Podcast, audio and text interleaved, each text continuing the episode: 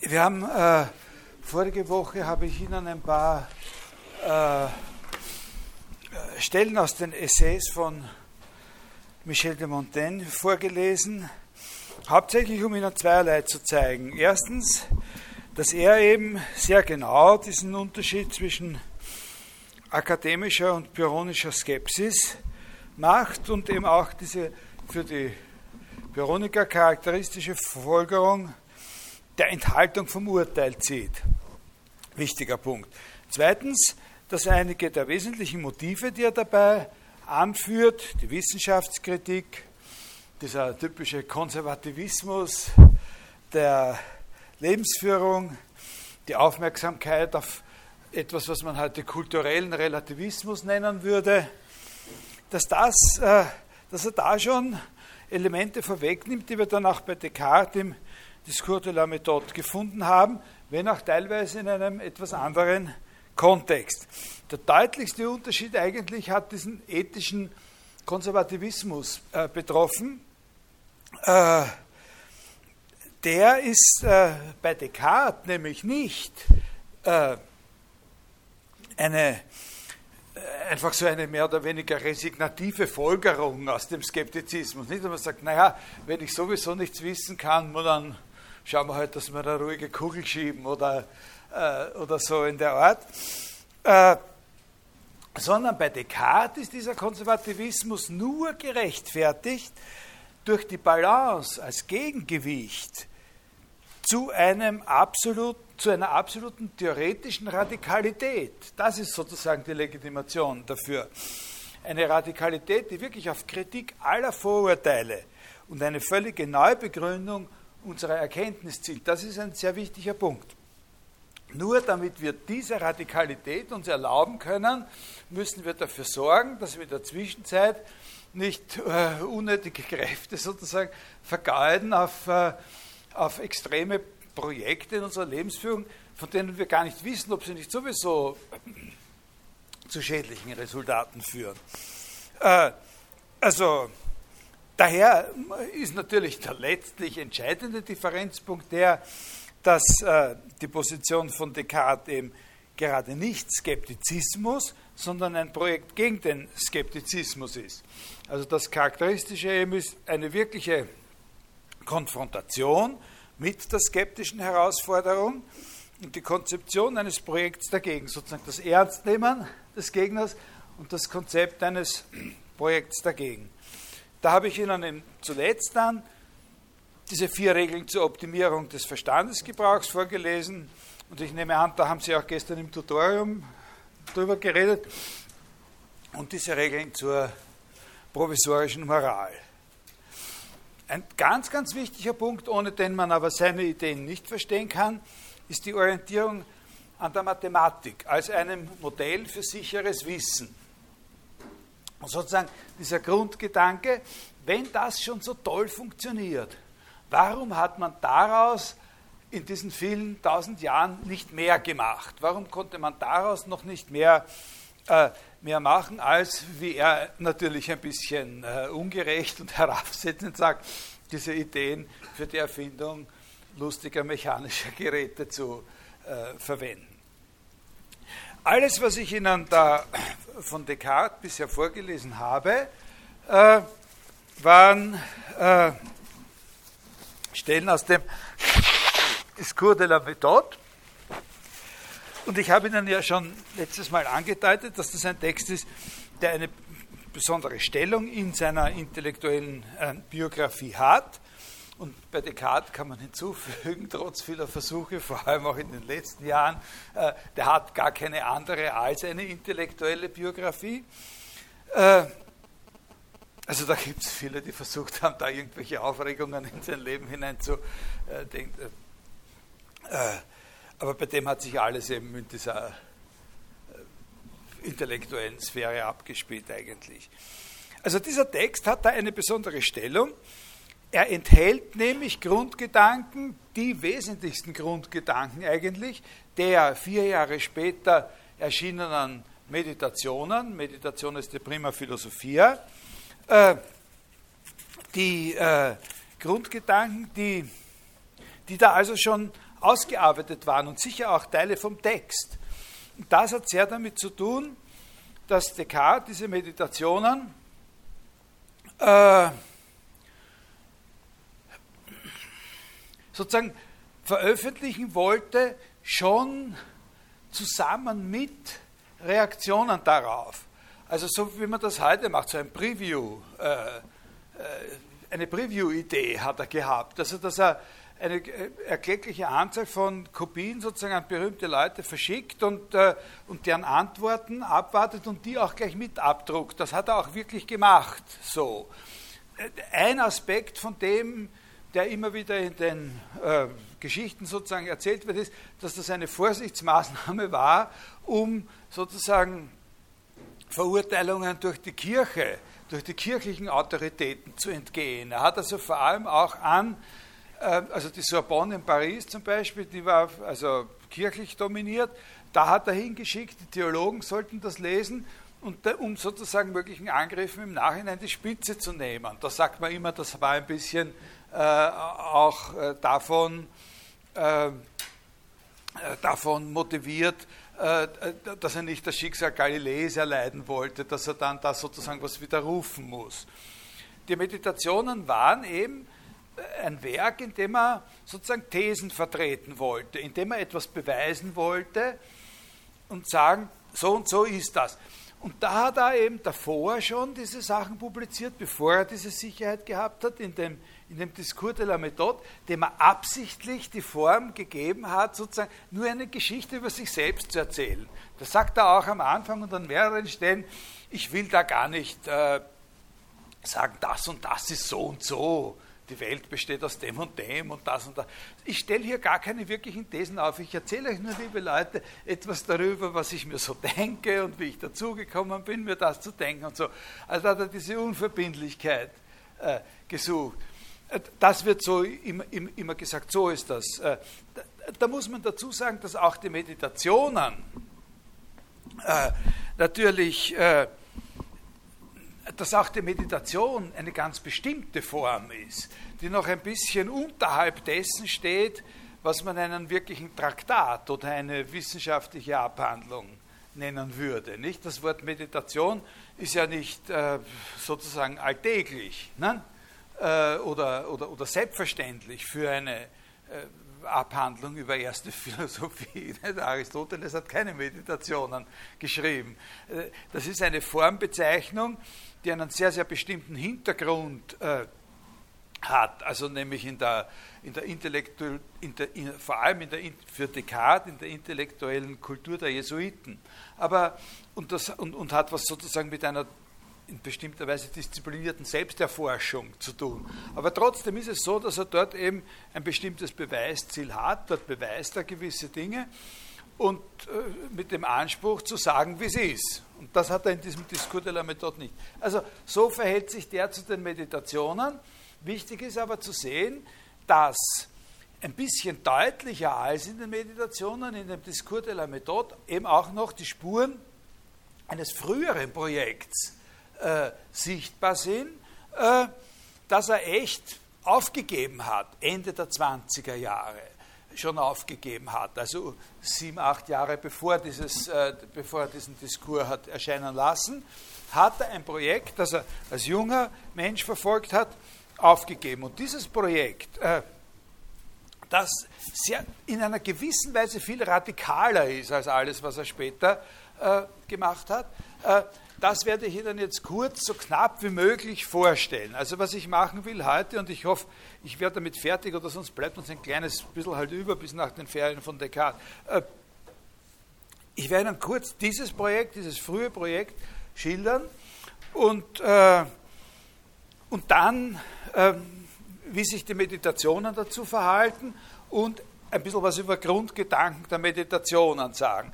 Das sind alles Sachen, die nicht dazu dienen, Ihnen diese Werke wirklich zu erklären oder zu interpretieren, vor allem nicht in irgendwelchen Einzelheiten, sondern das erzähle ich Ihnen, damit Sie einen Eindruck bekommen, welche Art von Gedanken es sind, die bei Descartes charakteristischerweise dieses Interesse an der Erkenntnis ausmachen. Ja?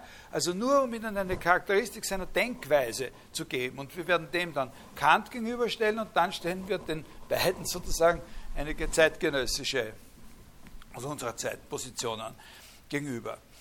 Also dieses frühe Projekt, äh, das ist, äh, das kann man auch in einem Text studieren, also das ist nicht nur über Hörensagen bekannt, äh, der ist aber unvollendet, den hat er abgebrochen. Das heißt, dieses Werk, was er da schreiben wollte, das heißt Regule ad Directionem Ingenii, Regeln zur Ausrichtung der Erkenntniskraft. Also das ist sozusagen genau das, wo, wo, wo man sagen kann, das sind diese vier Regeln des optimalen Verstandesgebrauchs, sind sozusagen eine Quintessenz von dem, was er da vorgehabt hat. Aber, so wie das in dem Diskurs steht, fehlt da auch schon was Wesentliches. Also der Background ist da nicht mehr so sichtbar. Also es geht, es geht sozusagen, das sieht man schon am Titel, um die Optimierung unserer Erkenntniskraft als Ganzer ne? in einem Set von Regeln. Also wir wollen ein Set von Regeln haben, mit dem wir unsere Erkenntnis als Ganze optimieren. Also da können Sie schon sehen, denken Sie zurück an die Zitate, die ich Ihnen von John Locke äh, vorgelesen habe. Das ist eben genau das, was der sagt. Jetzt müssen wir noch. Aber Descartes hat dieser Idee ein ganz bestimmtes, sehr charakteristisches Profil gegeben zu dieser Zeit. Man kann das ein bisschen erklären, indem man sich an drei Schlüsselbegriffen orientiert, die für ihn da überragende Bedeutung haben, wenn er darüber nachdenkt. Gibt sowas? Gibt so, kann man sozusagen wirklich Regeln angeben, wenn man die befolgt, dann optimiert man das, was man sozusagen intellektuell zu leisten imstande ist. Diese drei also das könnte man auch anders, das ist sozusagen ein bisschen meine, äh, meine Sicht der Sache, aber die ist nicht ungewöhnlich. Also die wird von den meisten geteilt, die sich damit beschäftigen.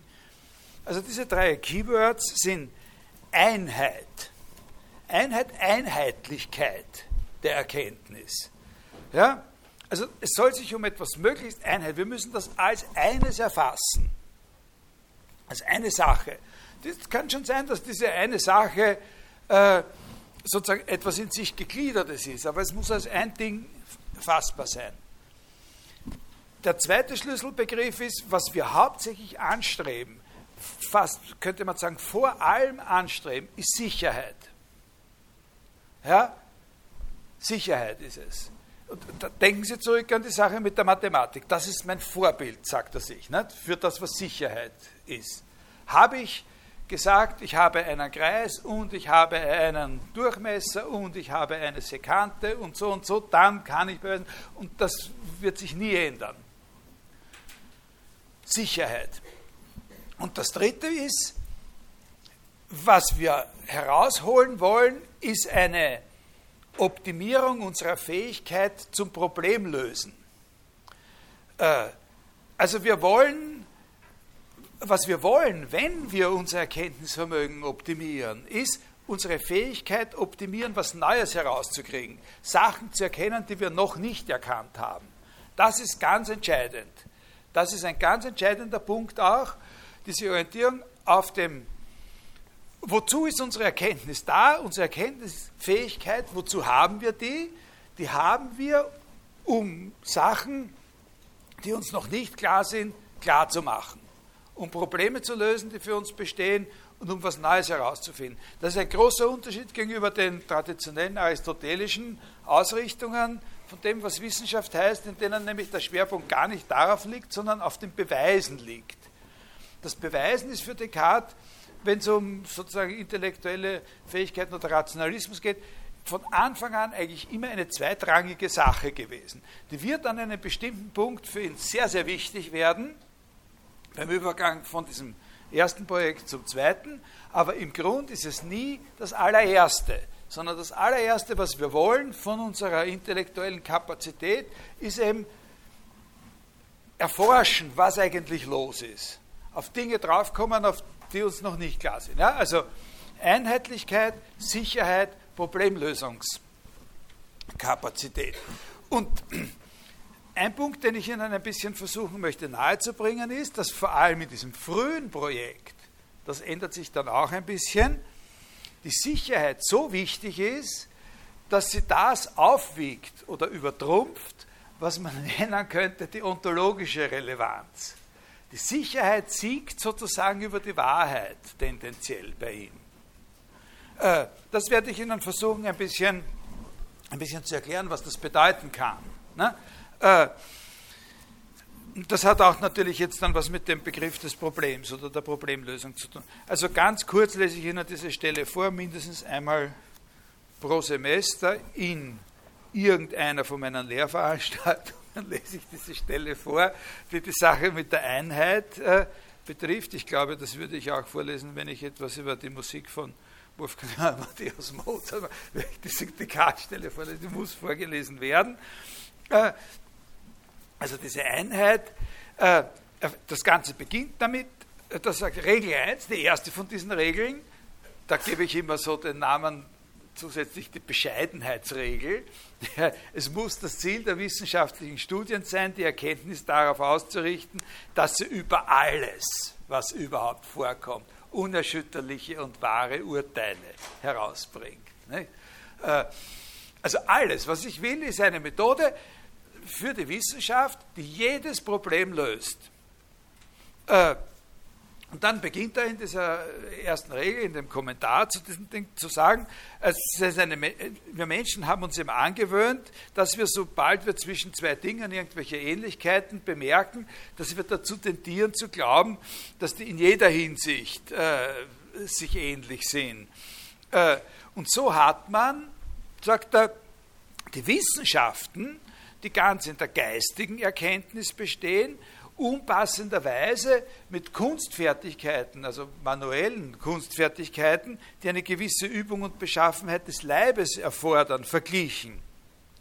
Und hat gesehen bei den Kunstfertigkeiten, dass eben nicht alle Fertigkeiten zugleich von demselben Menschen gelernt werden sollten, sondern dass der eher ein Meister in einer bestimmten Beschäftigung wird, der sich darauf konzentriert und das andere nicht macht. Nicht? Also eben Beispiel, dass ich immer, wenn, wenn Sie also besonders toll werden wollen im Geigespielen, dann ist es nicht gut, wenn Sie zugleich immer den halben Tag dafür verwenden, mit den bloßen Händen im Garten umzugraben. Äh, sondern dass es dann besser ist, seine Hände zu, zu pflegen und, und, und so. Verstehen Sie? So. Und so hat man geglaubt, sagte Kant, dass es auch bei den Wissenschaften besser sei, und heute glauben das überhaupt besonders viele Leute, wenn man sich auf was Bestimmtes spezialisiert. Und da sagt er, das ist eine große Täuschung. Das ist eine sehr große Täuschung, das ist eine falsche Analogie. Daran hat man sich gar sehr getäuscht. Denn, jetzt, dieser, jetzt spricht er das aus, dieses Motiv der Einheit, da alle Wissenschaften ja insgesamt gar nichts anderes sind als die menschliche Weisheit, die immer eine und dieselbe bleibt, auf wie viele verschiedene Gegenstände sie auch angewendet sein mag und von den Gegenständen reflektierend sozusagen keinen größeren Unterschied zurückempfängt als das Sonnenlicht von der Vielfarbigkeit der von ihm beleuchteten Gegenstände, so ist es nicht nötig, die Erkenntniskraft durch irgendwelche Schranken einzuengen. Denn die Erkenntnis einer Wahrheit entfernt uns nicht wie die Ausübung einer Kunstfertigkeit von der Entdeckung einer anderen, sondern hilft vielmehr dabei. In der Erkenntnis sagt es so, dass jede, die wir erzielen, sozusagen auch eine potenzielle Fruchtbarkeit für jede weitere hat, die wir erzielen werden. Und so weiter und so weiter. Also, und, und kommt es mir sonderbar vor, dass keiner jemals über diese universale Weisheit nachdenkt.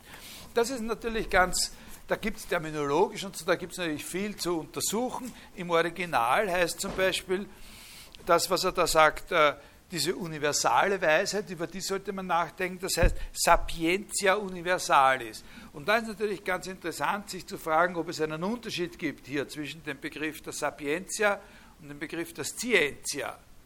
Normalerweise nimmt, ne, in der Sapientia ist eben im Unterschied zur Scientia, das ist nur eine Fußnote jetzt, und sagen immer dieses Motiv der Fruchtbarkeit, der universellen Fruchtbarkeit sozusagen mitgedacht, Weisheit. Ne? Er sagt nicht nur Wissen in dem Sinn unter Wissenschaft, sondern er sagt richtig gehend Weisheit.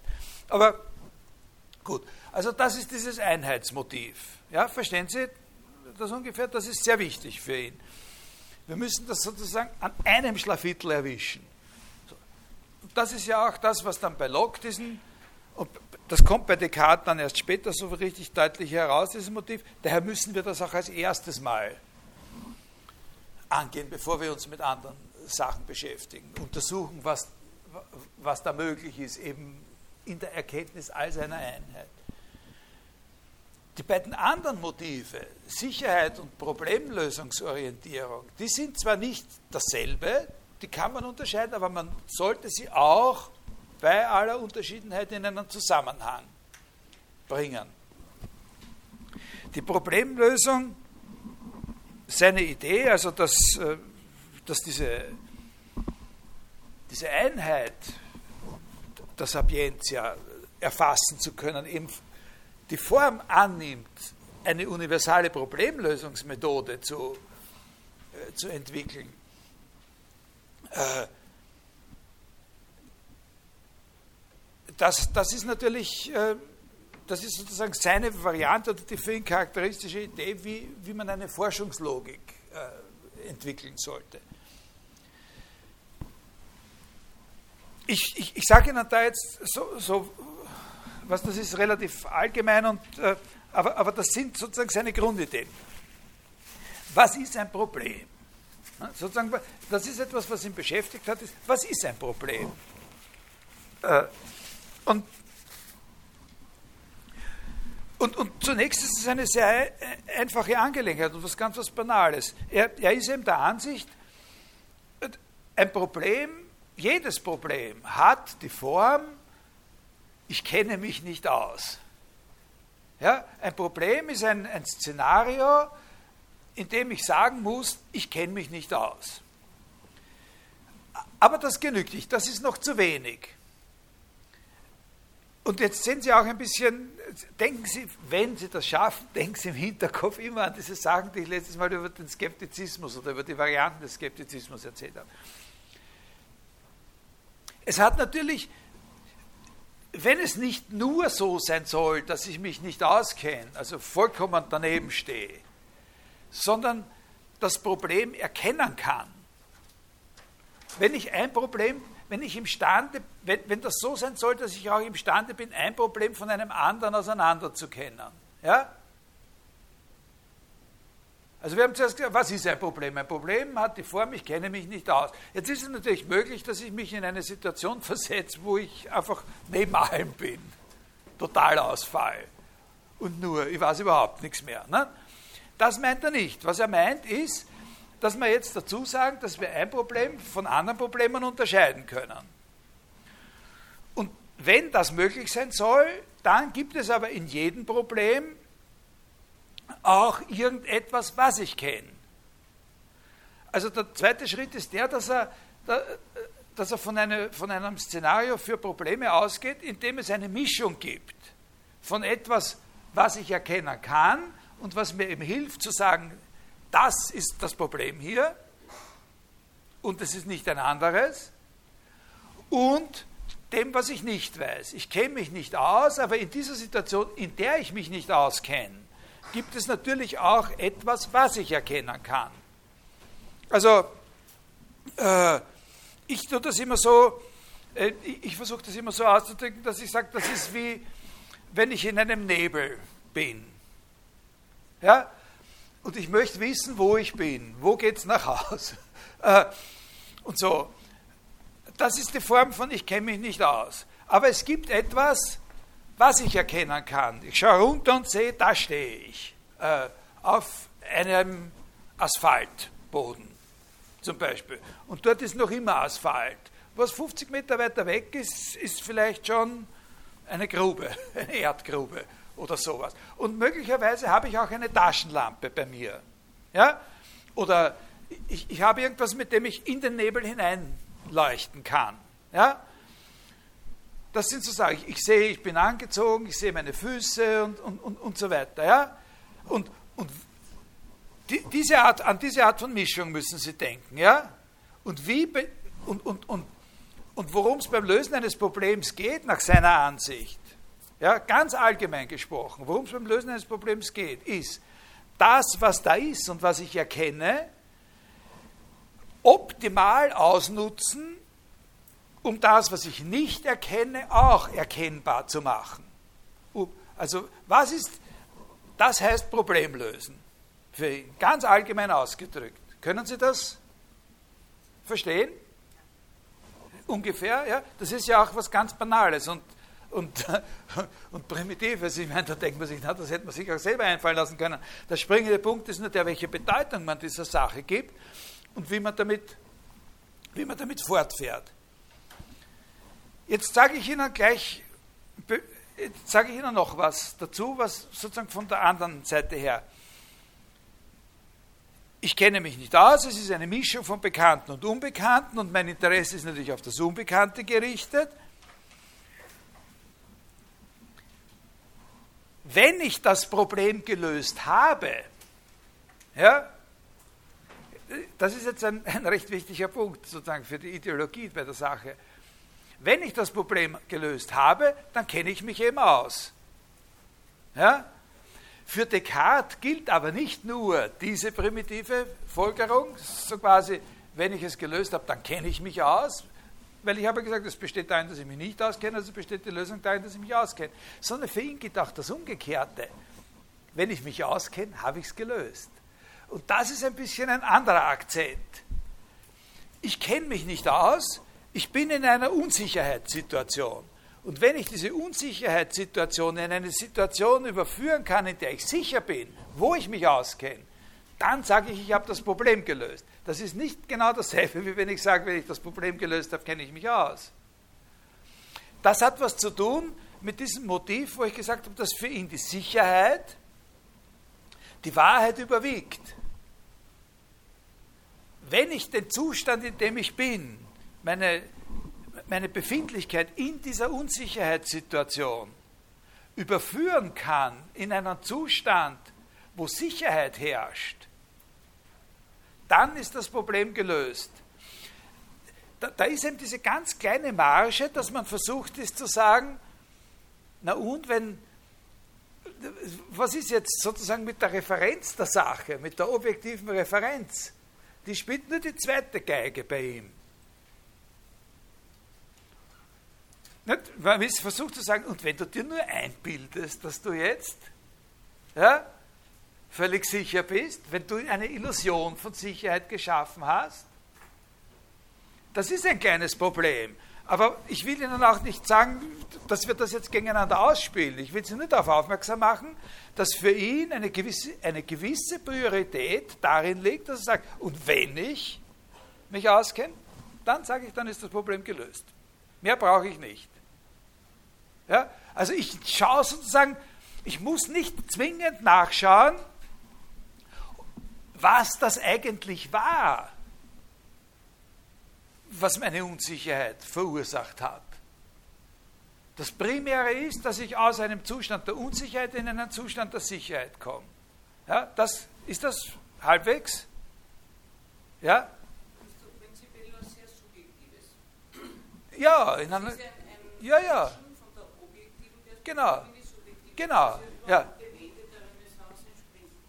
Ja, ja, das ist aber natürlich ist das, das ist, das werden Sie dann sehen, wenn ich äh, sozusagen zurechtkomme, Ihnen das ordentlich zu erklären, dann werden Sie sehen in einer gewissen Zeit, dass das natürlich auch das Problem ist, das er dann damit gehabt hat.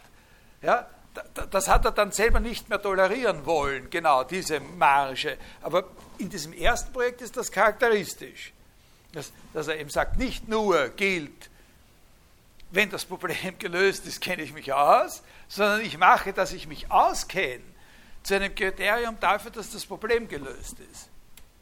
Ja?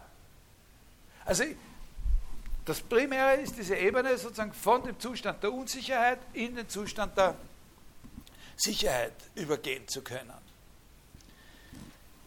Und jetzt kommt als weiteres äh, Element in, sein, in, in, seiner Vorstellung von seiner Problemlösungsmethode, als nächstes Element, kommt jetzt eben diese dieser Rückgriff auf die Mathematik. Äh, wie machen wir das?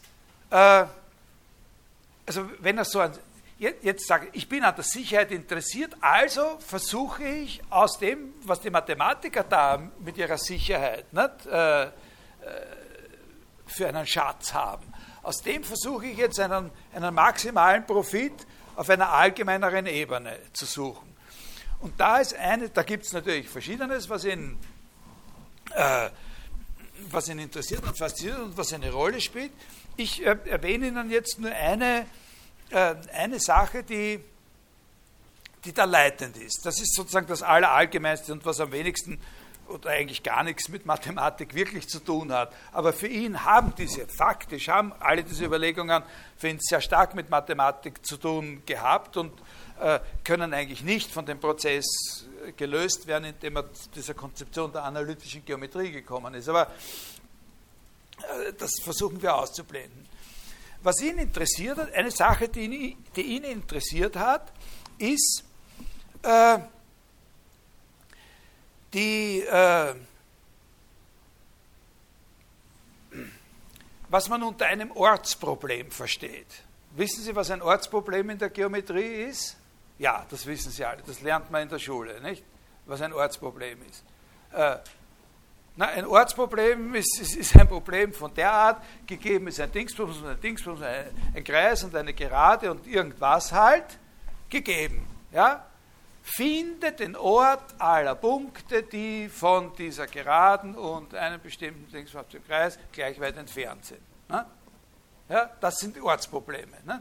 Eine Angabe und finde den Ort aller Punkte, die eine bestimmte Qualifikation äh, erfüllen. Also einfach das Ortsproblem gegeben ist ein Punkt, findet den Ort aller Punkte, die von diesem einen Punkt gleich weit entfernt sind. Ne? Sehr einfache Angelegenheit. Und ja, das ist ein Ortsproblem. Und eine Sache, die ihn interessiert hat, die für ihn eine große Rolle gespielt hat, ist, dass er erstens gesehen hat, dass die Art, wie man ein Ortsproblem so allgemein beschreibt, ziemlich genau die Art ist, wie er sowieso ein Problem ganz im Allgemeinen beschrieben hat. Ja? Also alle Probleme insgesamt sind nicht strukturell verschieden von dem, was ein Ortsproblem ist. Ein Ortsproblem besteht eben auch genau aus einer Angabe und etwas Unbekannten, was man eben von dieser Angabe her finden muss. Ne? Also das ist sozusagen dieser Nebel. Nicht? Wenn ich weiß, dass ich ein Problem habe, das in der Ebene gelöst werden muss, dann habe ich meine Angabe und die kann ich aufzeichnen, diesen Kreis, diese Gerade und so weiter. Und, und, und der Rest der Ebene ist für mich sozusagen der Nebel. Und in diesem Nebel soll ich dann diesen einen Ort finden, nicht? von allen Punkten, die und so weiter. Nicht? Ja? Ist, ist klar, nicht? Also, so, das ist mal der eine Ansatzpunkt. Der zweite Ansatzpunkt für ihn war, dass er herausgefunden hat oder, oder kennengelernt hat von einem spätantiken Mathematiker, einem gewissen Pappus aus Alexandrien, äh, ein Statement über eine Methode, also wie soll man das sagen? Also dieser Pappus hat zwei Sachen ihm, von diesem Pappus hat er zwei Sachen sich abgeschaut. Äh, das eine ist, äh, das kann man unabhängig vom, von dieser Definition des Ortsproblems äh, jetzt wieder auf die allgemeine Formulierung vom Problem überhaupt zurückbeziehen. Ein, ein Trick beim Problemlösen der in der Mathematik von höchster Bedeutung ist, den Sie auch alle kennen, genauso wie Sie alle gewusst haben, was ein Ortsproblem ist, kennen Sie auch diesen Schmäh, nämlich, dass wenn man ein Problem hat, äh, das darin besteht, dass etwas Bestimmtes gegeben ist und etwas anderes gesucht ist, dass ein guter Weg, um sozusagen äh, die Lösung zu finden, darin besteht, so zu tun, als hätte man das schon, was man sucht. Äh, Und dann aus dieser Hypothese, sozusagen aus dieser Annahme von dem, was man da sucht, zusammen mit dem, was man wirklich gegeben hat, äh, Schlussfolgerungen zu ziehen, das heißt in der Geometrie einfach zusätzliche Konstruktionen auszuführen, so lang, bis man aus diesem Gemenge von dem wirklich Gegebenen und von dem sozusagen durch Wunsch Gegebenen, man, bis man aus diesem Gemenge heraus auf irgendeinen Satz kommt, auf irgendeine Wahrheit kommt, wo man ganz sicher weiß, dass das stimmt.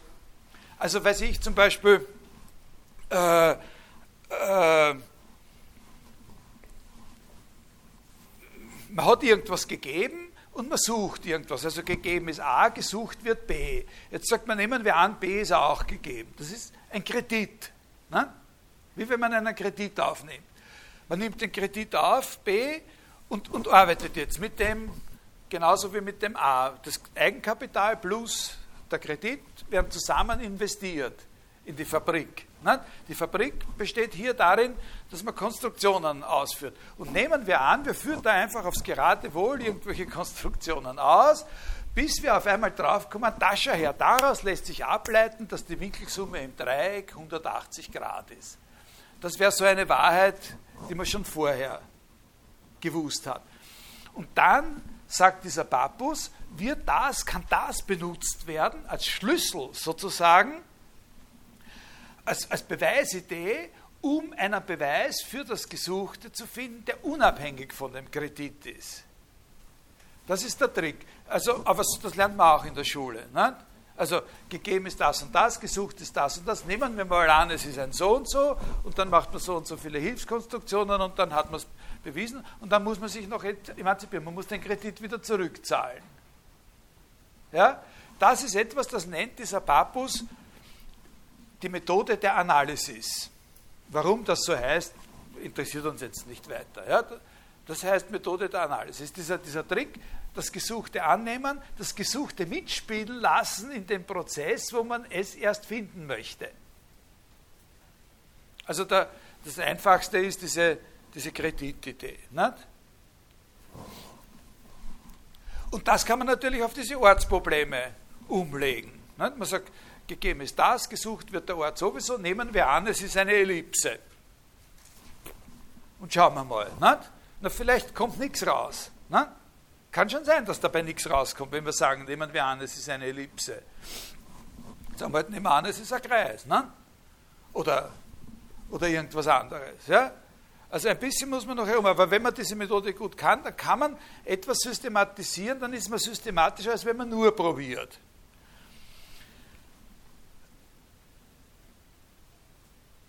Das andere, was Descartes von dem Pappus gelernt hat, und das ist eben relevant für die analytische Geometrie, oder was er nicht gelernt hat von ihm, sondern was er geerbt hat von ihm, ist das sogenannte Pappus-Problem.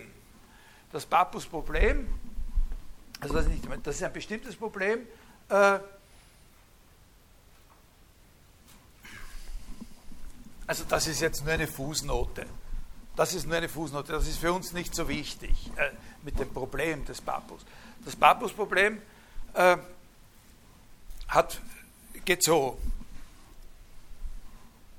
Gegeben ist eine bestimmte Anzahl von Geraden in der Ebene. Gegeben ist ein Winkel zusätzlich. Also diese Geraden können zwei sein, fünf sein, 30 sein oder so. Ja? Gegeben ist ein Winkel und gegeben ist eine Proportion. Und jetzt soll man den Ort aller Punkte finden, die folgende Eigenschaft haben. Also wenn wir mal annehmen, wir hätten diese, das wären unsere gegebenen Geraden. Und, und jetzt sollen wir den Ort aller Punkte finden von der Art, dass wenn man von diesen Punkten die gegebenen Geraden schneidet, das ein konstanter Winkel sein soll. Also nehmen wir an, es wird verlangt, dass der, der ist ja gegeben, der Winkel. Also sagen wir, der ist als rechter Winkel gegeben. Ne? Dass das ein rechter Winkel sein soll und das ein rechter Winkel sein soll. Ja? Und außerdem sollen diese Punkte noch die Bedingung erfüllen, dass diese Abstände in einem bestimmten Verhältnis zueinander stehen. Nämlich, die sollen immer, sagen wir zum Beispiel in dem Verhältnis, das mal das soll das sein. Ja? Aber jetzt können Sie sich natürlich vorstellen, dass wenn man da 15 Gerade hat, dass das eine recht komplizierte Sache ist. Ja?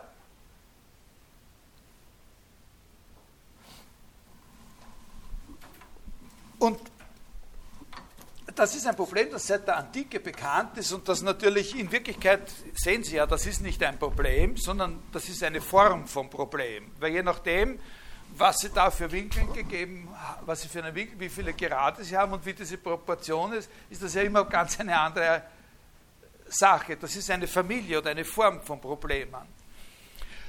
Und Descartes hat sich mit diesem Papus-Problem beschäftigt und ist draufgekommen, und in einer gewissen Weise ist das auch richtig gewesen, worauf er da gekommen ist.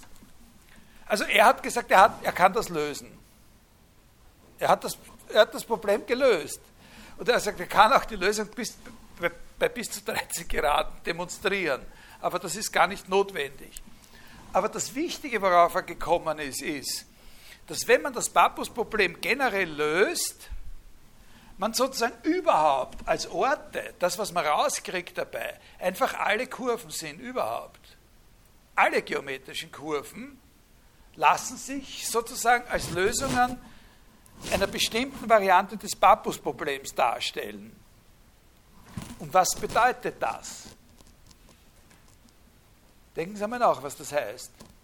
Wenn das so ist, dass alle geometrischen Kurven, die es überhaupt gibt, sich darstellen lassen als Lösungen des Papus-Problems.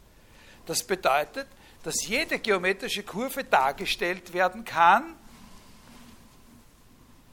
durch so ein Verhältnis von solchen Längenabschnitten bei gegebenen Geraden. Und was heißt das? Das ist die analytische Geometrie. Wenn man nämlich zeigen kann, dass man die Lösungen für eine hohe Anzahl von Geraden zurückführen kann auf die Lösungen von geringeren Anzahlen von Geraden, dann kommt man letztlich auf das. Auf das als die zwei gegebenen Geraden und man kann dann jede Kurve darstellen als Verhältnis von solchen Dingen. Und das ist das, was er gezeigt hat. Er hat das Papus-Problem gelöst und hat gezeigt, wie man das Papus-Problem reduzieren kann. Ja? Äh, sozusagen runterbiegen kann auf das, was man heute eben das kartesische Koordinatensystem nennt. Also eine lustige Sache ist, dass wenn man sich fragt, wie ist die analytische Geometrie erfunden worden, der Witz ist, dass die eben nicht so erfunden worden ist, sondern dass die Erfindung von einem viel komplizierteren Fall ausgeht. Von mehr Geraden, also mehr Dimensionen würde man heute sagen, von mehr Geraden und nicht von unbedingt rechtwinkligen also die Uridee war gar nicht das rechtwinklige, sondern beliebigwinklige und beliebigdimensionale. Und das war für ihn ein Durchbruch. Und das hat er sozusagen auch mit dieser Methode, dass wir zuerst äh, annehmen, was wir suchen, und dann zahlen wir diesen Kredit zurück. Und diesen Gedanken, diesen Gedanken, wie man sozusagen eine generelle Familie, eine große Einheit von Problemen, sozusagen alle Ortsprobleme, wie man die sozusagen mit einem Schlag lösen kann, das war für ihn die Inspiration, das war das, was er gesucht hat, was er kopieren möchte für die Erkenntnis überhaupt. Ja, sozusagen eine generalisierte Lösung des Papus-Problems als Lösung für alle Probleme überhaupt, die jetzt von diesem Begriff des geometrischen Ortes sozusagen befreit oder emanzipiert wäre. Ne? Weil das ist ja nach wie vor die Beschränkung, die es da gibt.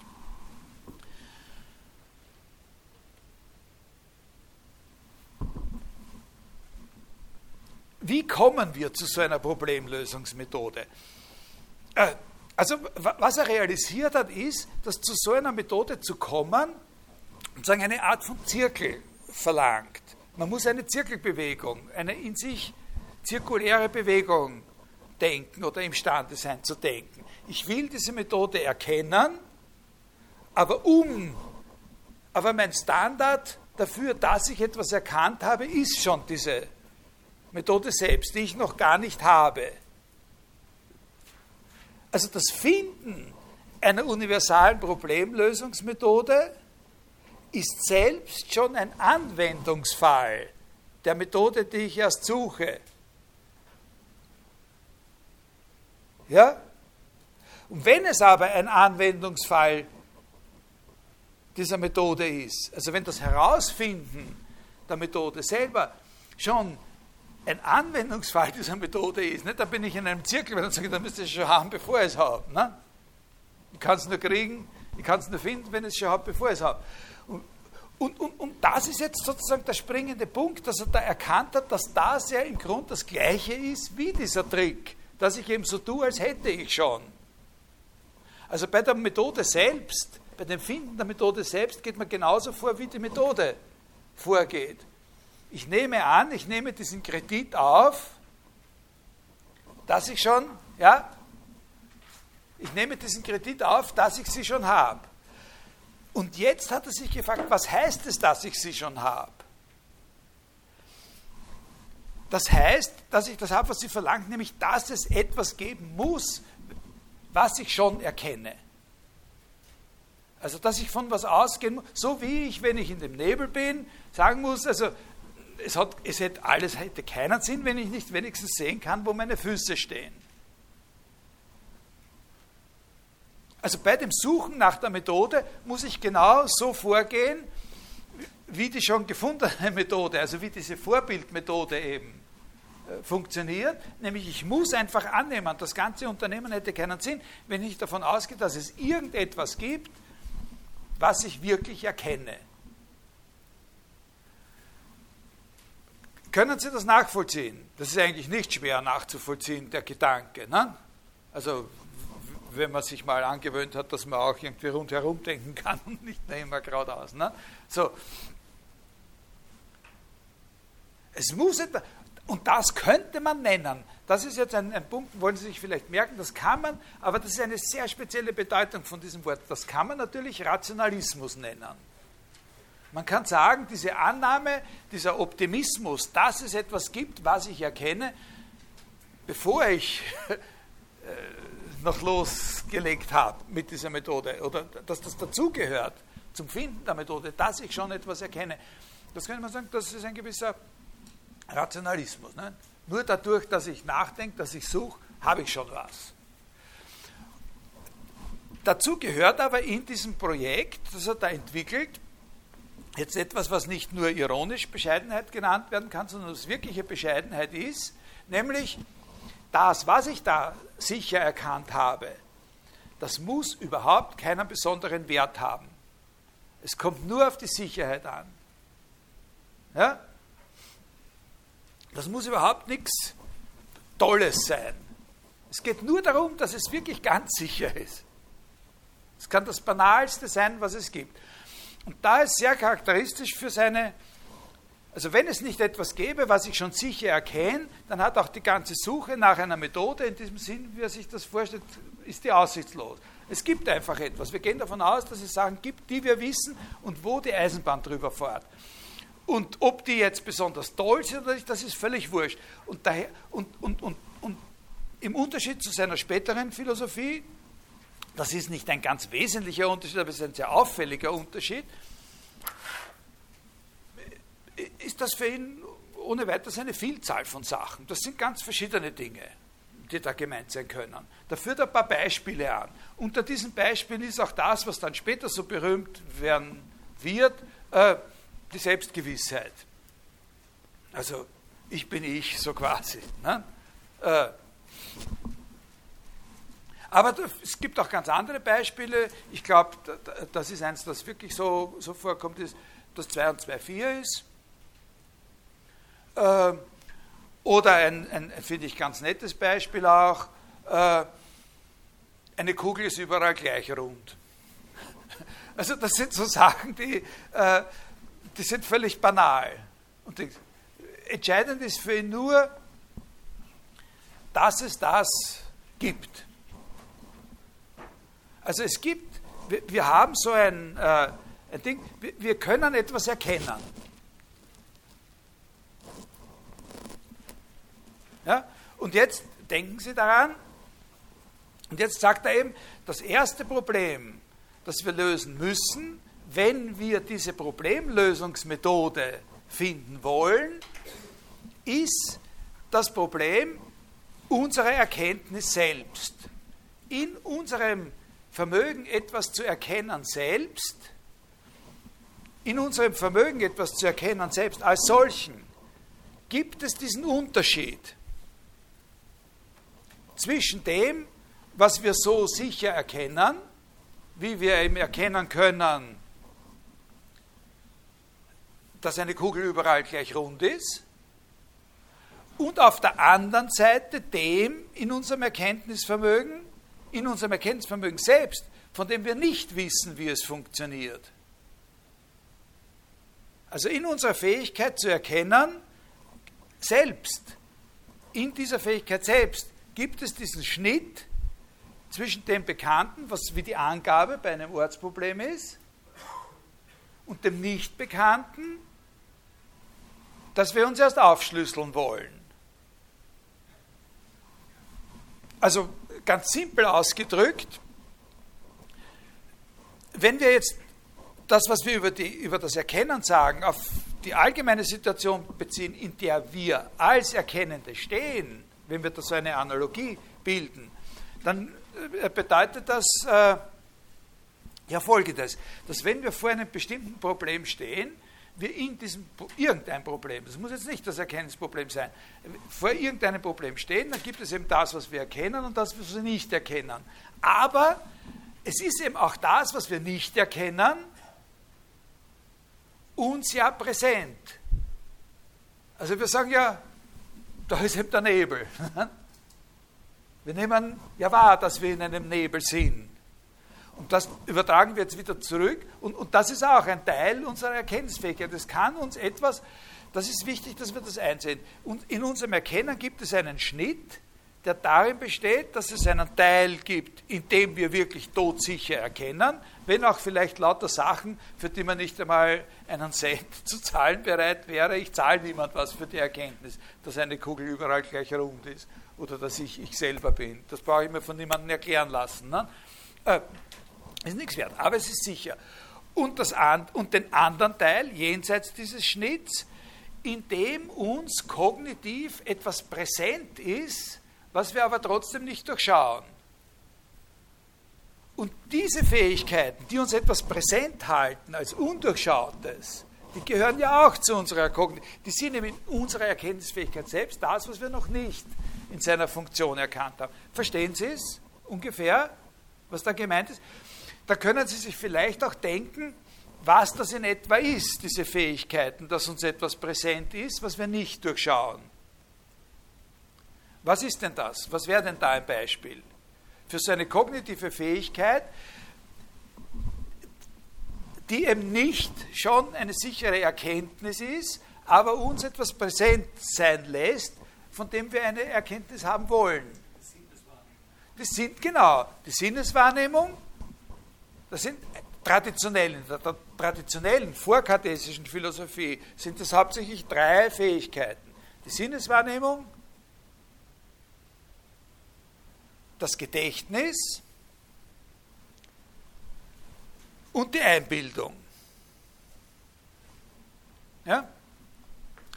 Und jetzt ist sein, äh, jetzt äh, da, da, könnte man natürlich noch andere, da gibt es dann bei der Sinnen, bei den Sinnen, da gibt es dann die abenteuerlichsten Theorien über, äh, über die äh, über die Sinne der Wahrnehmung und dann gibt es noch ein, ein, Theorien über einen inneren Sinn und weiß der Teufel was alles.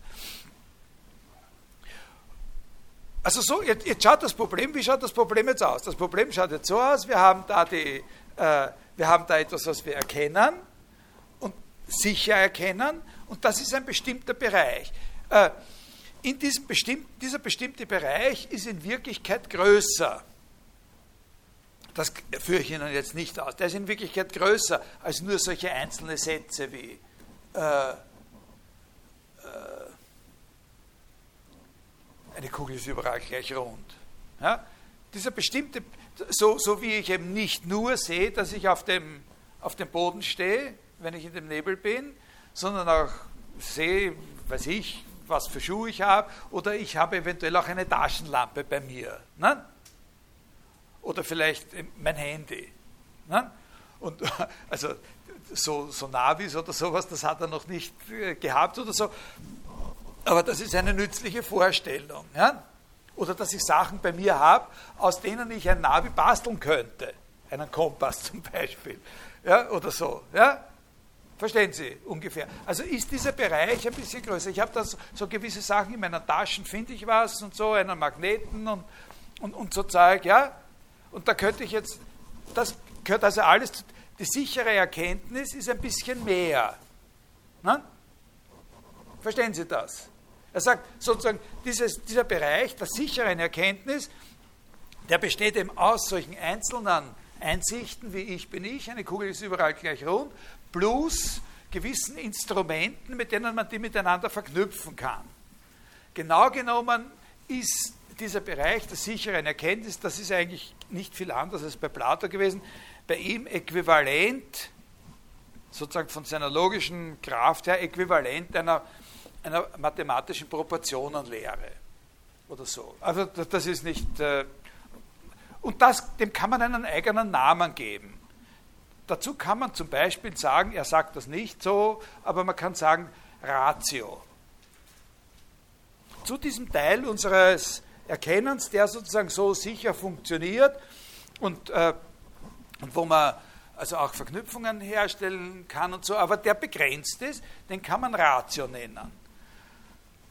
Und dieses Unbekannte, das ist eben immer aufgeteilt worden in diese Bereiche.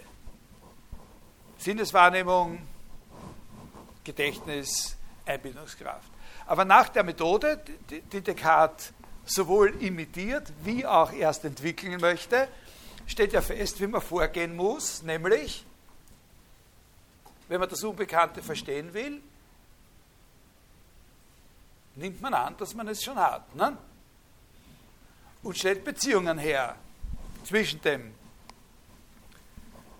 was man durch Kredit jetzt gewonnen hat und dem, was man schon als Angabe sicher hat.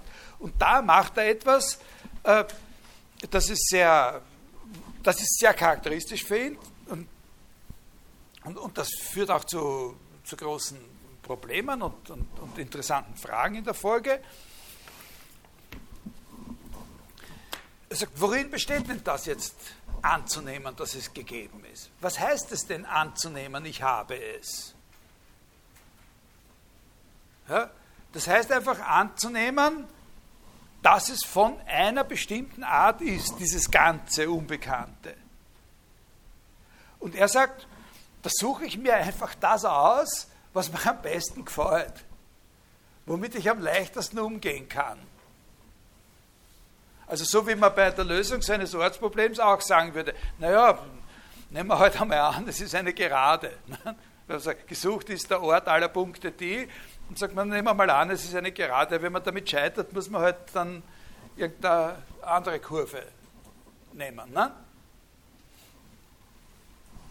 Und so sagt er, ich stelle mir jetzt das Gesamt, die Gesamtheit alles dessen, was meine Erkenntnis kann, über diese Ratio hinaus das stelle ich mir alles miteinander vor wie einen Körper.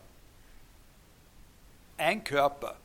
Und zwar durchaus in dem Sinn, wie man in der Geometrie vom Körper spricht. Sozusagen, also nicht auf drei Dimensionen beschränkt, aber es könnte höherdimensional sein.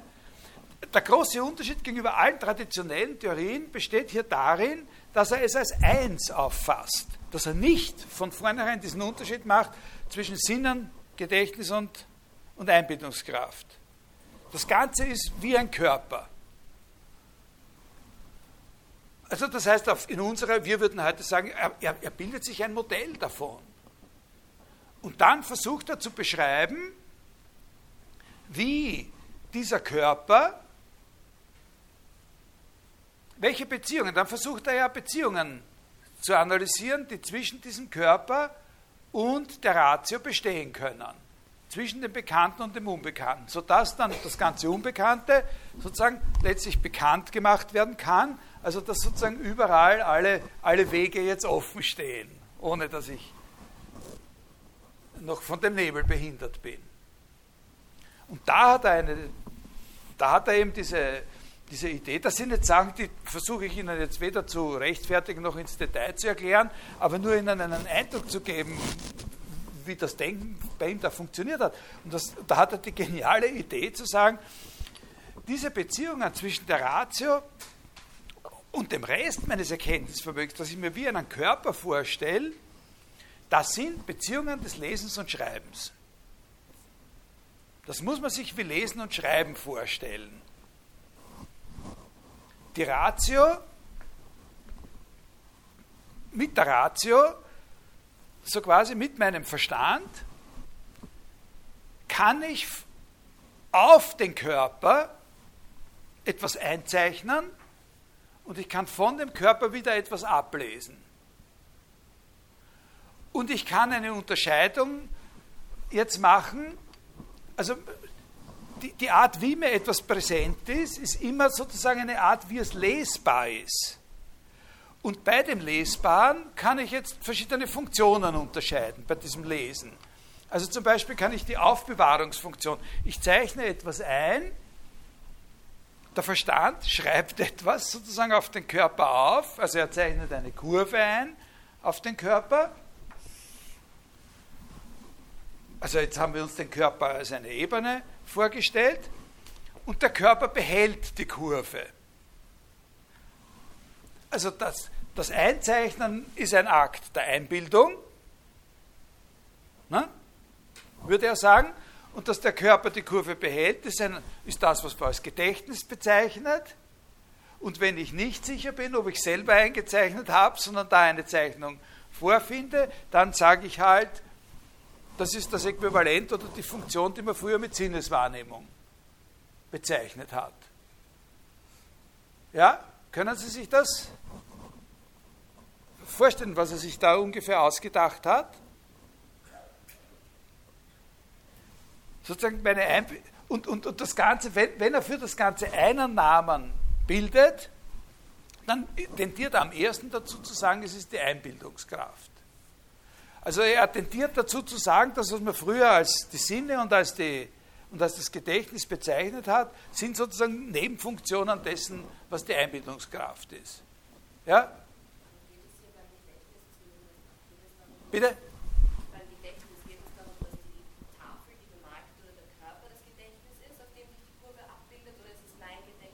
Ja, nein, nein, ja, ja, ja, genau, naja, ja, ja, ja. Äh, also, das ist schon die richtige Frage. Aber er sagt eben nicht, der Körper ist das Gedächtnis, sondern er sagt, dieser Körper, den er sich da ausdenkt, so quasi, ja, das ist, äh, das, ist das Ganze. Er, er, hat auch ein Wort dafür, das, sind, das eine nennt er Ratio, das andere nennt er insgesamt die Auxilia, die Hilfskräfte der Erkenntnis. Ne? Und die werden als eine Einheit vorgestellt. Er bildet dieses Modell Körper. Und die Unterscheidung zwischen Gedächtnis und Einbildung ist nur eine funktionale Unterscheidung. Die Sache ist immer die gleiche, ist dieser Körper. Und äh, die Unterscheidung, also man kann nicht einfach sagen, der Körper ist das Gedächtnis. Aber der Körper stellt die Funktion zur Verfügung, die wir normalerweise als Gedächtnis bezeichnen, insofern als er etwas aufbewahrt. Ja? Und es ist natürlich auch möglich, dass das wieder gelöscht wird und dann haben wir was vergessen. Ja? Aber der Körper ist genauso gut die Einbindungskraft selbst. Er nennt das sozusagen, also der, man kann genauso gut sagen, der Körper ist das, nicht nur das, was das aufbewahrt, sondern der Körper ist das, was das empfangen kann. Was wir uns da vorstellen, wenn wir sagen, stellen Sie sich einen Kreis vor oder so. Ja? Dann zeichnet so, äh, und, und da hat er auch wirklich dann so Ideen wie, na okay, das, äh, äh, na, da, da, hat er noch detailliertere Ideen, wie dieser Schreiblesevorgang da äh, funktionieren äh, könnte. Und, und, und, und wenn ich nicht rekonstruieren kann, wie ich das selber da eingezeichnet habe, dann sage ich halt, das ist Sinneswahrnehmung. Verstehen Sie? Also der, äh, er könnte auch sagen, der Körper ist. Das, aber das ist wurscht. Für ihn ist, für ihn ist wurscht, ob man sagt, der Körper heißt Gedächtnis oder der Körper heißt Einbildungskraft oder der Körper heißt Franz Xaver irgendwas. Nicht? So, das, das spielt nicht die Rolle, sondern er sagt, der Körper ist das Modell für alles, was in unserer Erkenntniskraft noch da ist, wodurch uns etwas präsent wird. Und die Unterscheidungen, die die alten sozusagen Erkenntnispsychologen gemacht haben, die fasst er nicht als Unterscheidungen von verschiedenen Bereichen oder, oder Sachen auf, sondern sind funktionale Unterscheidungen. Die Beziehung zwischen Ratio und diesem Körper ist eben von der Art einer Gedächtnisleistung oder von der Art einer Einbildungsleistung oder äh, von der Art einer Wahrnehmungsleistung. Wir können es ungefähr.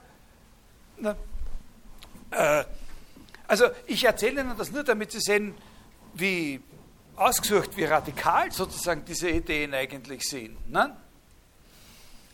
Und jetzt, äh, was heißt das? Ich tue Ihnen das jetzt nicht im Detail genau erklären, sondern ich sage, was bedeutet das? Wenn wir sagen, unsere Erkenntniskraft insgesamt besteht aus zwei Teilen, einen sehr, sehr kleinen, das ist diese Ratio, und einem sehr großen, das ist der Bereich eben dieser Auxilia, das ist der Körper. Und da gibt es eben dazwischen diese, diese Kommunikation, ist eben eigentlich über, einen, über ein Lesegerät. Nicht? Funktioniert, der liest, die Ratio liest was heißt das jetzt im Hinblick auf, auf, auf sozusagen diese, diese, das Projekt einer universalen Problemlösungsmethode? Das bedeutet, also nachdem, das mit dem Körper, warum? Warum hat er den Körper da als Modell? Weil wir über den Körper das ganze geometrische Wissen haben. Na? Das ist ja sozusagen das Grundmotiv. Aber was bedeutet das für das Projekt der allgemeinen Problemlösungsmethode. Es bedeutet vor allem eines, dass wenn wir uns unser Erkenntnisvermögen selbst so vorstellen, bedeutet das, dass jedes Problem, jedes Problem, das eine gewisse sehr niedrige Komplexitätsstufe überschreitet, also jedes Problem, das nicht trivial mathematisch lösbar ist, nämlich im Sinne einer Proportionenlehre lösbar ist, dass jedes schwierigere Problem sozusagen ein geometrisches Modell haben muss. Egal von welcher Art dieses Problem immer ist. Jedes Problem, mit dem wir konfrontiert sind, ist ja, wenn wir uns unsere Erkenntnis selbst so vorstellen, schon gefiltert durch dieses Modell. Na? Ist schon gefiltert durch dieses Modell. Wir, wir sehen sozusagen, jedes Problem oder, und, und auch die Lösung jedes Problems ist immer eingebunden in diese Form, die ihm sozusagen die Art, wie wir es überhaupt wahrnehmen können, aufgeprägt hat. Egal, egal von welcher Art das ist. Also egal, ob es sich um das Problem handelt, äh, wie man die Ursache der Pestkrankheit erkennt oder ob es sich um das Problem handelt, wie eine holländische Stadt, die in finanziellen Nöten ist, äh, sich mittels Pensions, eines Pensionsversicherungskalküls äh, für längere Zeit finanzieren kann. Das waren beides Probleme, die miteinander zusammenhängen, natürlich in einer gewissen Weise, Sterblichkeitsraten und, äh, und, und, solche Versicherungssysteme äh, zu der Zeit von Descartes. Also, oder ob es sich darum handelt, zu erkennen, äh, warum die Milch sauer wird oder irgendein mathematisches Problem, ganz egal, von welcher Art das Problem ist. eine Lösung wird es immer nur geben, wenn ein dadurch, dass wir ein geometrisches Modell dafür entwickeln. Das ist ein ganz, äh, ganz wichtiger Punkt. Wenn es nicht möglich ist, ja, und da, da da gibt es dann sozusagen noch was, was da jenseits ist, ja, wenn, äh, wenn wir nicht imstande sind, ein geometrisches Modell sozusagen direkt für die Sache zu entwickeln, die uns interessiert, äh, dann gibt es noch andere äh, Tricks. Äh, dann kann man hypothetische Lösungen konstruieren. Also dann kann man sagen, dieses Problem ist eigentlich so, wie es hier gestellt ist, nicht lösbar. Wenn ich annehme, das, dies und dies, ne, dann mache ich irgendeine Arme, der, der, Fall ist dann und so weiter. Dann hat man äh, hypothetische Lösungen, sozusagen dann konditionale, bedingte Lösungen für bestimmte Probleme. Und mit denen kann man herumprobieren und, und so weiter. Verstehen Sie das? Ja? Sie wollten noch was fragen?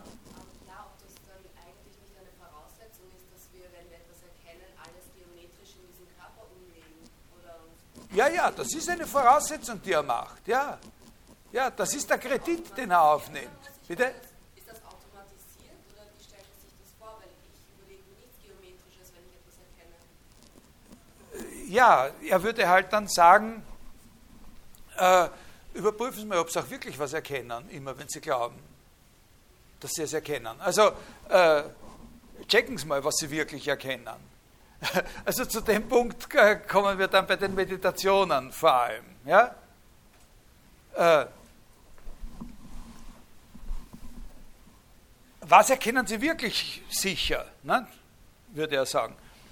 Oder wenn es nicht sicher ist, dann kommt es ganz, ganz entscheidend darauf an, dass die Bedingungen, die, es, die diese Sicherheit einschränken, genau deklariert sind. Also dass genau gesagt wird, ich habe das und das angenommen und unter der Annahme ist das dann sicher. Äh, also, das, aber was ich Ihnen jetzt erklärt habe, das ist ein bisschen ausführlicher und ein bisschen spezieller, etwas, was im Grunde sowieso jeder über Descartes weiß, oder? Das haben Sie alle gewusst, dass, er, dass das einer war, der sozusagen die ganze Welt geometrisieren wollte. Ne? dass zum Beispiel in der Auseinandersetzung in der Physik äh, zwischen den englischen Philosophen und Naturwissenschaftlern äh, vor Newton und, und, und bei Newton selbst, ne, da wurde eben auch immer wieder der Einwand gemacht, und zwar durchaus zu Recht, äh, dass seine Vorstellung von Physik einfach die Physik zur Geometrie reduziert. Das waren alles Denker, denen natürlich klar war, äh, dass die Physik geometrisch arbeiten muss. Aber was sie nicht schlucken wollten, war, dass sie überhaupt sozusagen auf Geometrie reduziert ist. Und dass Descartes einen Begriff von Bewegung hatte oder eine Vorstellung von Bewegungsgesetzen hatte, in denen es nicht möglich war, einen Begriff der Beschleunigung zu fassen oder sowas, sondern alles nur kinetische äh, Gesetzmäßigkeiten gewesen sind, weil sie eben auf Geometrie äh, reduzierbar sein mussten in seiner in seiner Vorstellung. Also äh,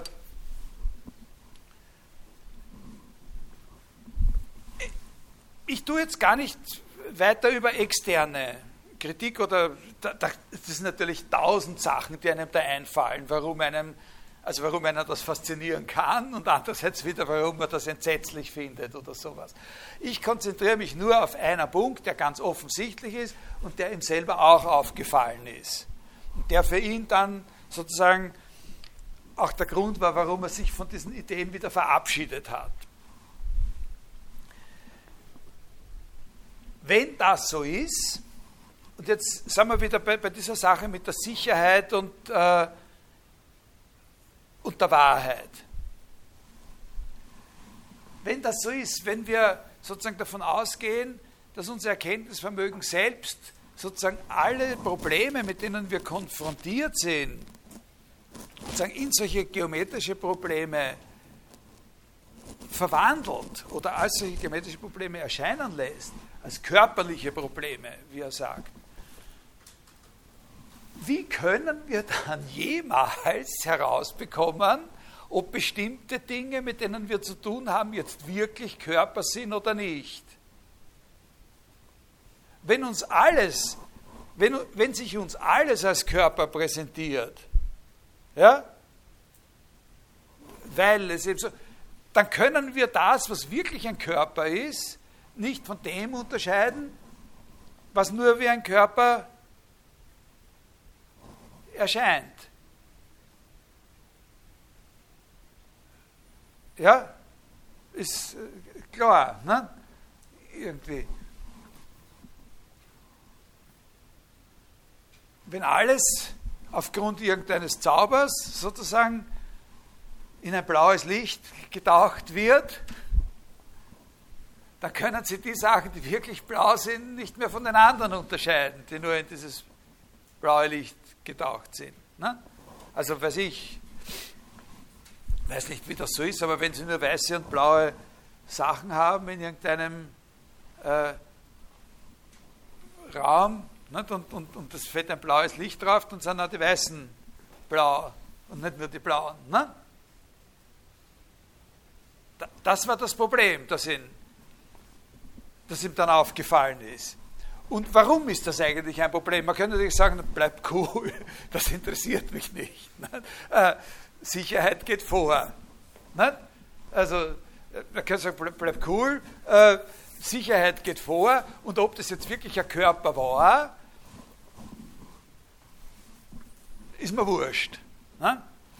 Aber das ist nicht ganz egal, wenn man jetzt wieder auf die Erkenntnisfrage zurückkommt. Nämlich, was nicht ganz egal ist, ist die Frage, ist jetzt tatsächlich die, das, was er Einbildungskraft nennt, diese Gesamtheit unserer zusätzlichen Erkenntnisformung, ist das jetzt wirklich ein Körper oder ist es kein Körper? Und was ihn hauptsächlich interessiert bei der Sache, was ihn wirklich interessiert bei der Sache, ist, äh,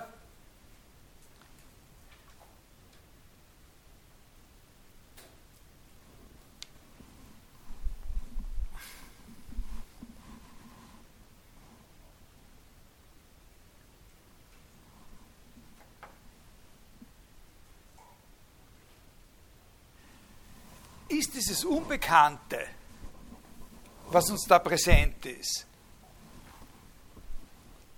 jetzt sozusagen wirklich was anderes als die Ratio? Also ist es mit der Erkenntnis wirklich so, dass wir da diesen einen Teil haben, in dem wir ganz sicher sind und auf sicheren Schienen, so wie die Mathematiker, ne, sagen das und das und wenn das und das, dann auch das und das und das ist immer hieb- und stichfest. Und weil es noch etwas anderes gibt in unserer weil es noch eine andere Instanz, eine andere Agentur gibt in unserer Erkenntnis, die nicht darin aufgeht, wir nach einer Kommunikation mit dieser Agentur suchen müssen. Und diese Kommunikation mit dieser Agentur, mit dem, was man Einbindungskraft, Gedächtnis und so weiter genannt, die funktioniert eben über dieses Modell. Oder ist es nicht vielleicht doch so, dass es in Wirklichkeit diese andere Agentur gar nicht gibt und wir uns das nur einbilden und in Wirklichkeit das Ganze nur eins ist, aber es ist gestört. In Wirklichkeit sozusagen diese Vorstellung nur eine Störung in der Ratio ist. Die Ratio in Wirklichkeit gar nicht so, in Wirklichkeit gar nicht so funktioniert, sondern es ist nur eine Störung in uns selber. Es ist nicht eine Kommunikation mit einem anderen Teil, sozusagen nicht die Kommunikation zwischen Geist und Körper sozusagen, sondern es ist nur eine Störung in unserem Geist, dass wir uns einbilden, dass es da noch was anderes gibt. Und dieses andere deuten wir als, als Körper. Das ist das eigentliche Problem, was ihm dann aufgefallen ist. Dass sozusagen dieser Optimismus, von dem er gestartet ist, wir sagen, aha, wir haben eine Erkenntniskraft. In dieser Erkenntniskraft gibt es zwei ganz scharf voneinander unterschiedene Teile. Der, wo wir wirklich zu Hause sind und wo alles immer picobello funktioniert. Ich bin ich, 2 plus 2 ist 4, die mittlere, zwischen, die mittlere Proportionale zwischen zwei Größen zu finden und so weiter, geht alles. Picobello, wie auf Eisenbahnschienen. Dann gibt es natürlich auch noch Sachen, die kennen wir noch nicht so recht, aber sie sind uns präsent. Wir haben eine Ahnung davon. Ne? Nebel. Jetzt versuchen wir mit einem bestimmten Trick in den Nebel systematisch eine Ordnung zu bringen, alle Wege zu sehen, die überhaupt gangbar sind. Dazu stellen wir uns das vor. Und jetzt kommt, entwickelt sich dann dieses Problem, so wie ich es Ihnen beschrieben habe, diese Methode. Und am Schluss kommt er drauf, wenn das aber so ist, dann kann ich nicht mehr unterscheiden zwischen dem, was wirklich ein Körper ist und dem, was ich mir nur als Körper vorstelle, weil ich mir eben alles als Körper vorstelle. Aber noch eine Schicht tiefer lauert die Frage, ob das überhaupt legitim war, so eine Unterscheidung zu machen zwischen diesen zwei Agenturen. Und ob nicht sozusagen diese Idee, ich hätte da noch was anderes, in Wirklichkeit nur eine Dauerstörung in dem ist, was ich immer für sicher gehalten habe. Das gehört zu meiner Ratio dazu, dass ich mir immer einbilde, ah, ich könnte auch noch und so. Was sehen und erkennen. Und das kann nicht so sein. Das darf nicht so sein, weil das stellt die Ausgangsbasis des Ganzen in Frage. Und das war der Grund, warum er dieses Projekt gecancelt hat. Einfach. Das führt in eine Situation, die nicht, äh, also wo die sozusagen die Illusion, die Illusion dann nicht was ist, was ich in Kauf nehmen kann, weil ich sowieso einen sicheren Rückzugsbereich habe solange er daran geglaubt hat, hat er gesagt, na mir ist es doch wurscht, ob sich das jetzt wirklich auf irgendwelche Sachen, Hauptsache ich habe die Sicherheit. Ich, na, ich,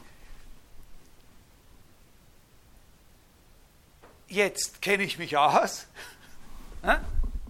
also ist das Problem gelöst. Sicherheit gewinnt. Und mir ist ganz egal, wovon das Problem, wenn mich einer fragt, was war es eigentlich, was dieses Problem verursacht hat, ist mir eigentlich egal. Sozusagen, in diesem Problem ist es durchaus, in, in diesem Stadium wäre es durchaus tolerierbar, bei diesem Gedanken, dass man sagt, mir ist das egal, ob das wirklich ein, ein das war halt irgendeine Störung in diesem Bereich. Aber wenn die Störung hier sitzen kann, das kann nicht toleriert werden. Also, den Spirit der Sache, sozusagen das Illusionistische, dieses, das ist das, was ich Ihnen da jetzt ein bisschen erklären wollte. Diese Sicherheit gewinnen, so ist es, so ist es, so ist es, auf Kosten dessen, ob er überhaupt einen Bezug auf irgendeine Realität hat. Aber seine Reaktion darauf und der Anfang des Projekts, dieser berühmten Meditationen über die erste Philosophie, ist die Einsicht, dass das nicht haltbar ist und dass eine Begründung sozusagen der, der Erkenntnis, die gegen den Skeptizismus wirken soll, vor allem eine Sache leisten muss. Sie muss beweisen, dass es einen von unserem Verstand unabhängigen Körper gibt, der wirklich davon verschieden ist. Und dass der Körper nicht nur eine Störung in unserem Verstand ist. Dass die Vorstellung, dass es ein Körper ist, nicht nur etwas ist, was wir uns einbilden, was nur in unserem Verstand sozusagen ein blinder Fleck ist, den wir ausfüllen, indem wir dort etwas hinein projizieren. Denken Sie zurück an die Montaigne-Stellen, die ich Ihnen vorgelesen habe, wo der, den, die Wissenschaftler damit kritisiert und sagt, naja, die, die kennen irgendwas nicht. Und dann stellen Sie sich immer vor, da wären wir in einem früheren Leben als Handwerker oben gewesen und hätten diese Dinge gebaut, diese Reifen, diese großartigen Dinge, die wir heute noch an den Modellen, an den Kosmosmodellen sehen kann. Ne? Und dass sich die Sterne so bewegen und dann hat man den Motor angeworfen und so und geschaut, dass genug Benzin da ist und bilden wir uns ein. Ne? Sage, in Wirk die Konsequenz ist, ich muss beweisen, das muss bewiesen werden, und zwar mit Mitteln der Ratio, das kann ich nur angenehm, es muss bewiesen werden, dass es einen wirklich von meinem Verstand verschiedenen Körper gibt. Das, was er nennt, die Realdistinktion ne, von Denken und, und Körper. Und wenn Sie die Meditation dann in die Hand nehmen, dann sehen Sie ganz am Anfang auch äh, ein Statement von ihm. Gibt, äh, das finde ich jetzt nicht so in der Geschwindigkeit, ich bin ja viel zu langsam gewesen. Ich hoffe, das hat Sie wenigstens irgendwie ein bisschen unterhalten und nicht nur gelangweilt. Äh, ein Statement, was die Beweisziele dieses Textes sind, der Meditationen, was er da, wozu die da sind.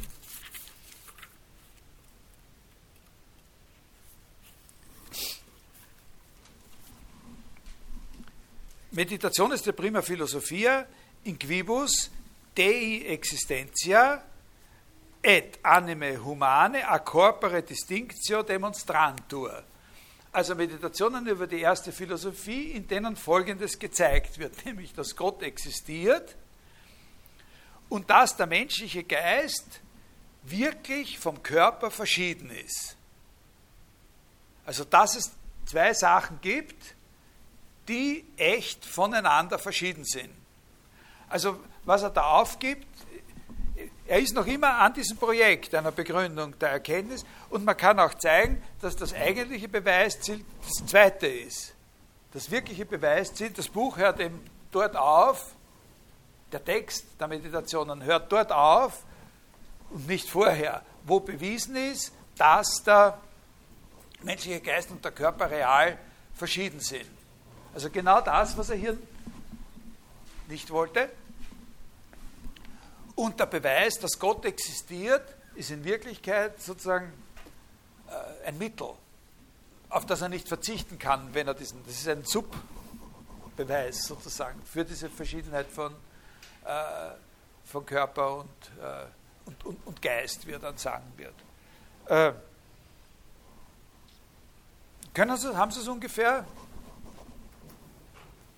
also vor allem müssen Sie an diesen, an diesen Gedanken denken, also Sie, Sie kommen durch die ganze Sache irgendwie durch, glaube ich. Man kann sich das geistig vor Augen führen, wenn man eben von dem ausgeht, was ich am Anfang so erklärt habe, diese, diese drei Motive.